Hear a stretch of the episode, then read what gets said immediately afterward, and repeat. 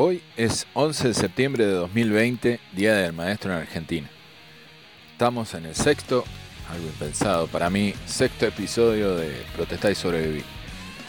Hace como 18 años se despedía fehacientemente, por más que siempre lo haya anunciado en sus letras o en sus declaraciones, Ricky Espinosa. Ricky Espinosa, si vos estás escuchando esto, sabés quién es Ricky, pero en el caso de que seas neófito, Ricky Espinosa fue el cantante de Flema, Flemita y tuvo su corta carrera solista. El último punk, según su biografía. Si mal no recuerdo, es la primera biografía de un músico punk de Argentina. El nihilista número uno de la escena musical de acá. El que pedía en los recitales que lo escupieran, mientras él también respondía con sus gargajos al público.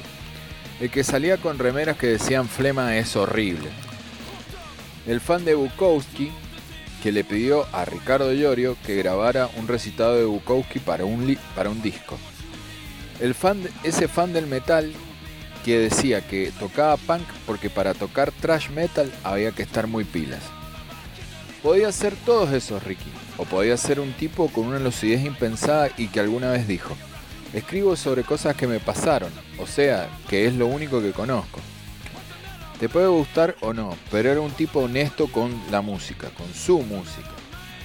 Cuando la mayoría de las bandas punks de acá se modernizaron y empezaron a incorporar otras influencias, como por ejemplo Cadena Perpetua con un sonido más californiano, o Ataque 77 sonando con un bar religion más popero, si es que eso es posible, Flema o Flemita no se movieron ni un ápice de su propuesta. Seguro que Ricky incursionó con cosas más acústica o incluso con cosas con más piano o con máquinas de ritmo, sobre todo en el recomendable disco solista Vida Espinosa, el único disco solista que él tuvo, en el que dejaba tanto en claro su pobre calidad vocal como así también su lírica despojada, o más bien, o más bien deberíamos decir desgarrada. Como por ejemplo en el tema que va a sonar a continuación que se llama Todos los días son hoy, de su primer disco solista Vida Espinosa. El tema dice algo así como, soy y nunca quise ser así. Un error puede hacerme vil. Hay alguien que sufre por mí. Oh, sí lo entiendo.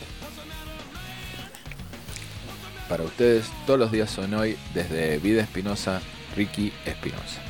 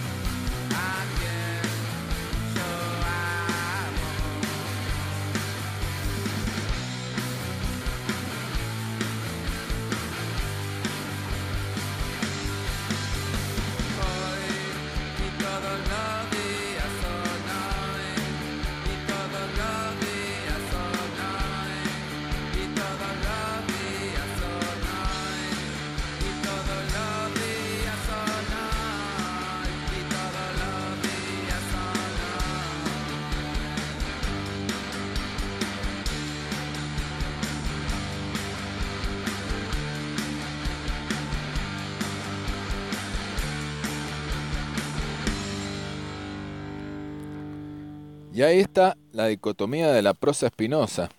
Sí, está Albardo y el reviente en sus letras, pero también hay una conciencia propia de las consecuencias. Ricky lo dejaba en claro, y en una declaración al fanzine de Flema, él decía, no intento dar mensajes, ni ser tomado como un modelo, ni ser un guía.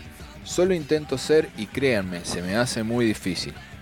Podríamos decir que esa dualidad reflejada en la descripción del reviente con la dura realidad del día después, muchas letras de Ricky desprenden ese sentimiento de culpa. Acá no estamos tratando de glorificar a Ricky Espinosa porque sabemos las, eh, letras y todo ese aura, no sé cómo es, cochino que desprendía Flema, pero estamos tratando de, como siempre, presentar cuatro temas que te pueden llegar a gustar de la obra, que son más como una puerta de entrada y son quizás más accesibles y en este caso que demuestran otra faceta, además de la faceta más conocida del tipo, como en flema o en flemita. Por lo que decíamos, muchas letras de Ricky desprenden ese sentimiento de culpa, como por ejemplo Te querré, que viene en el caretofobia de flema. Te querré, siempre te extrañaré, siempre te llevaré dentro mío, mi amor. Sonreiré solo cuando te vuelva a ver y no sufras más por mi estupidez, puedo hacerte feliz. Es un claro ejemplo, como también puede ser el tema que va a sonar ahora, un clásico del primer disco, El exceso de Flema, Me tengo que ir.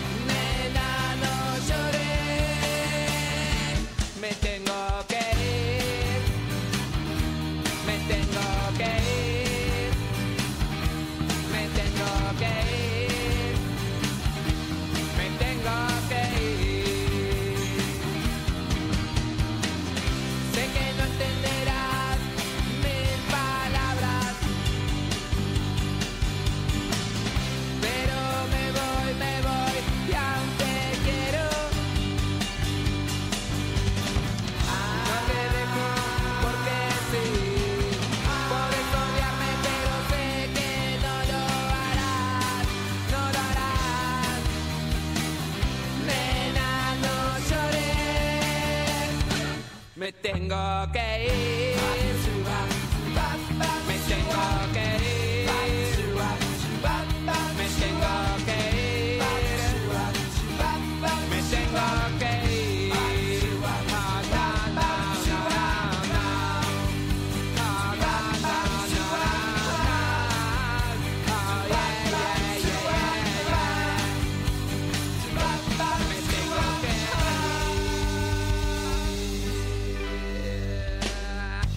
Otra de las cosas buenas que tenía Ricky era el de descubrir y difundir bandas de Lander. Bandas como Sin Ley o Embajada Boliviana le den grandes dividendos de su fama, bah, fama, un poco de conocimiento a Ricky. Es más, Embajada grababa en el estudio donde grababa Flema, Flemita, y sale por el sello Xenon Records que también editaba a Flemita. No contento con eso, en el 97 forma Flemita, con el que edita el disco Underpunk, que contenía temas propios, como así también temas de Bulldog, Sin Ley, Roches, Prisión Preventiva, No confíes en nadie y el tema que va a sonar a continuación, una gran versión de Corriendo el riesgo del mal momento. Además de reversionar temas de Flema también, eh, quizás con una arista un poco más hardcore punk, decididamente. Nota personal, eh, este tema que va a sonar corriendo el riesgo es un clásico en más momento, pero yo cuando lo escuché, imagínate, yo no tenía mucha noción del punk, ni yo venía más ligado al metal y siempre pensé que era de flema hasta que descubrí que era de mal momento. Pero bueno, es un temazo y podemos escuchar bien la voz de Ricky, incluso cantando mucho más dócil y mucho más suave de lo que podría ser el grito desgarrado que usaba en Flema. Ahí vamos con corriendo el riesgo.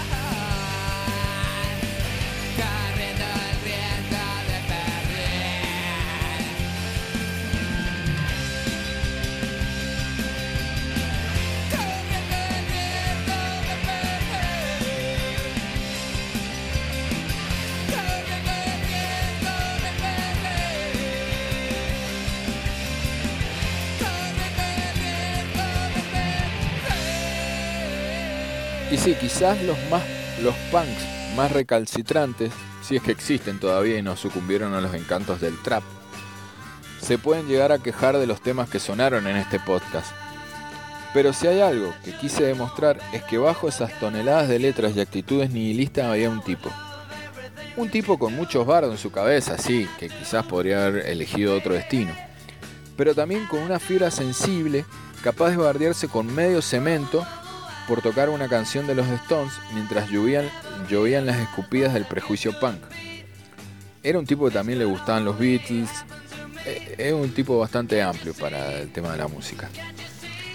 Y era el mismo tipo que nos, va a dejar con esta muy linda versión de A Still Goes By de los Rolling Stones que viene en el segundo disco de Flemita.